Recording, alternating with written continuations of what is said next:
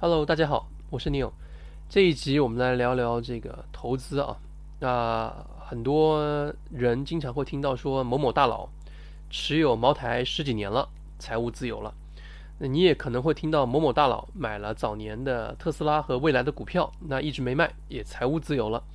有没有可能啊？这些大佬是碰运气的，只是运气好买到了这些公司，他们只是特例，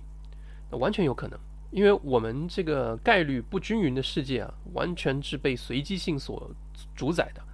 那孤独大脑的老玉其实当时写了一篇文章叫《复利的谎言》，呃，引起了很大的争议的。呃，跟我说的那个之前的那个逻辑啊，其实有点像，就是投资是一项不能通过系统性学习而提高的技能，是一个意思。我认为很多时候，但老玉说的很细致啊，他很系统性的讲了这个问题。那我就挑一下他讲的一些非常有意思的点吧。第一个，他提到是随机性，呃，其就像刘慈欣在《三体》里面讲的那样，人类文明的发展可能只是一个偶然的幸运，呃，撞了大运，这种连续的幸运呢，是随机性的一种体现，也是特例。这也不难理解为什么有钱人的投资似乎都充满了特例啊，因为改变人生的必然是特例，如果你都抓不到特例的话，那你必然只能平平无奇，对吧？那正是因为随机性，所以我们生活在一个二战以后相对和平的年代，生活在一个二战以后就没有发生过本土战乱的国家，生活在一个改革开放发生在正当时的国家，绝大部分人其实都享受到了这个红利，只是每个人享受到的程度不一样。那我一直都听有人说啊，十年来就会有一次金融危机，每过十年就会有。呃，我听到这个想法的时候，我就想说。金融危机真好啊！那来和走都是有这个模糊的一个时间表的，虽然不是那么精确，就好像《西游记》里的妖怪一样，对吧？他就每隔一段时间就要来一次，每隔一段时间就要来一次。我们爷爷奶奶那辈人呢，其实真的有一些人是，呃，一辈子只用干一个技术活儿，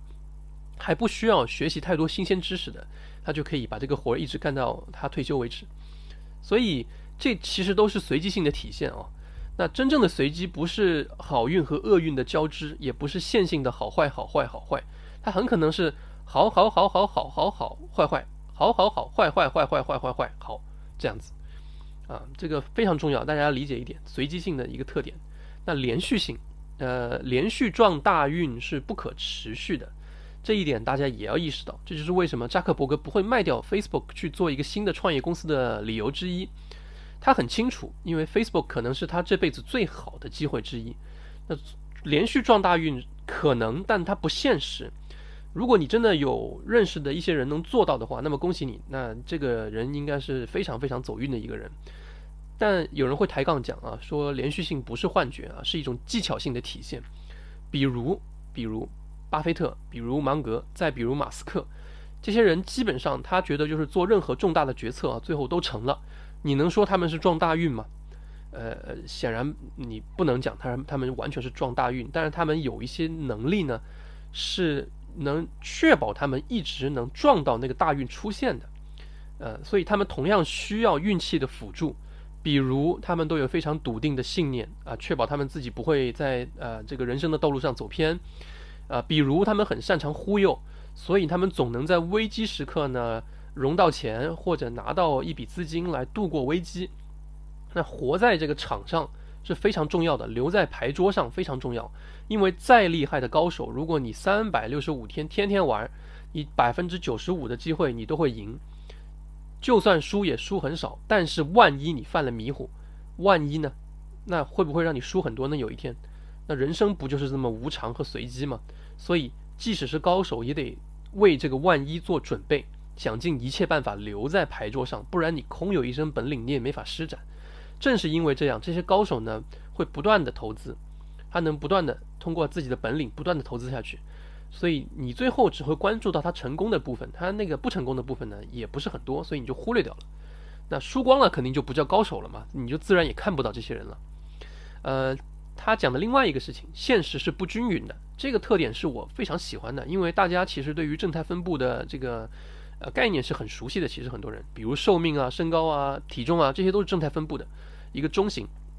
那财富的分布呢，往往是幂律分布的。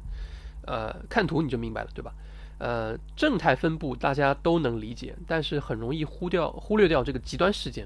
就是也就是黑天鹅带来的影响。呃，你投资的收益绝对不可能是平均的。也就是说，如果你是一个长期成功的投资者，你投资十只股票的话，那可能给你带来绝大部分收益的这个公司啊，就那么一两家，其他的表现都是平平无奇的，甚至亏损。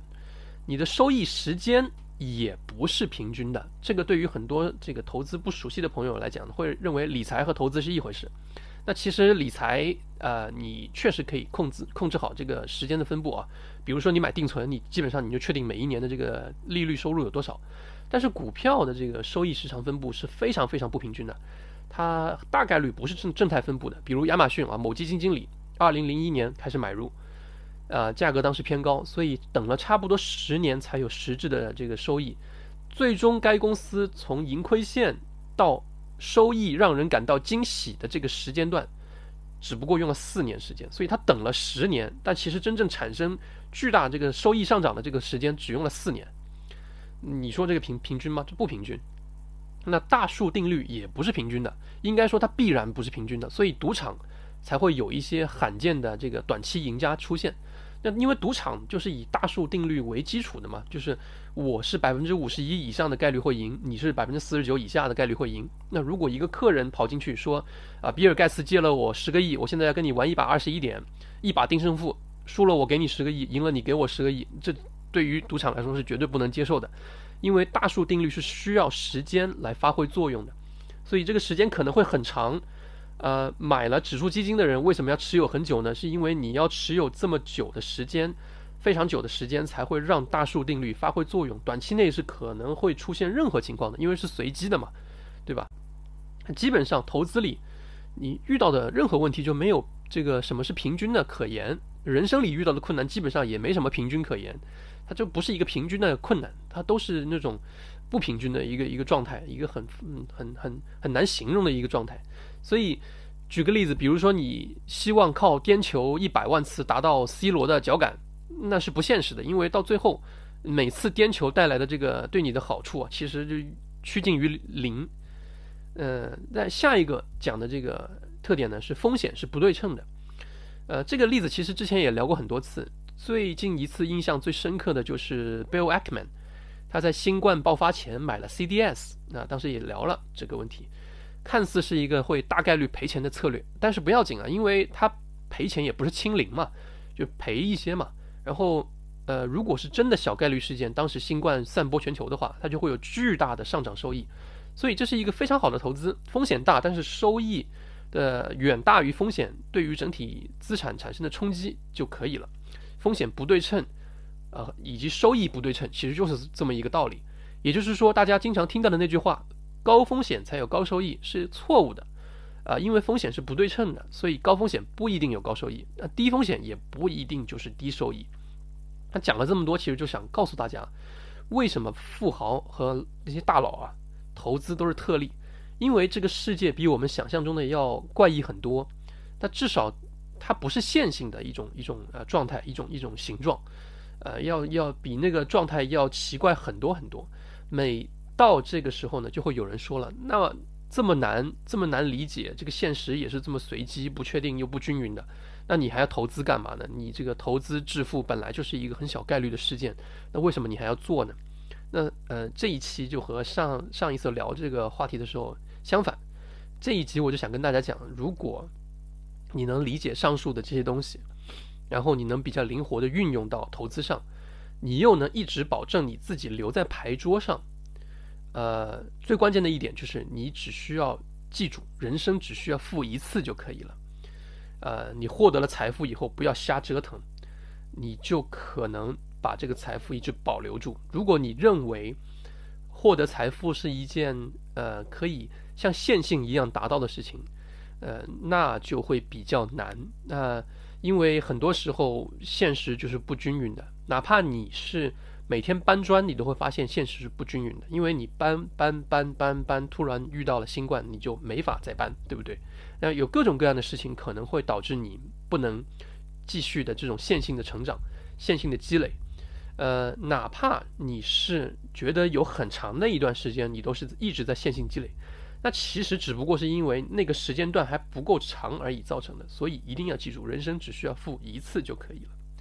这也是为什么大佬们的投资都是特例的原因，因为他们只有创造特例，才会让自己的财富能持续不断的高速增长。但是他们的增长也不是线性的，对不对？巴菲特的绝大部分财富是在五十五岁之后赚到的。大家如果意识到这一点，你再想一下，你就会发现，哦，原来如此，积累财富这么不线性的，原来，所以你就不需要去。呃，羡慕这些大佬，因为他的投资都是很难、很艰难，并不是并不是线性成长的。每一个人都是有他的很难学习到的一些技能，才会允许他做到这一点。好，这一集就聊到这里，拜拜。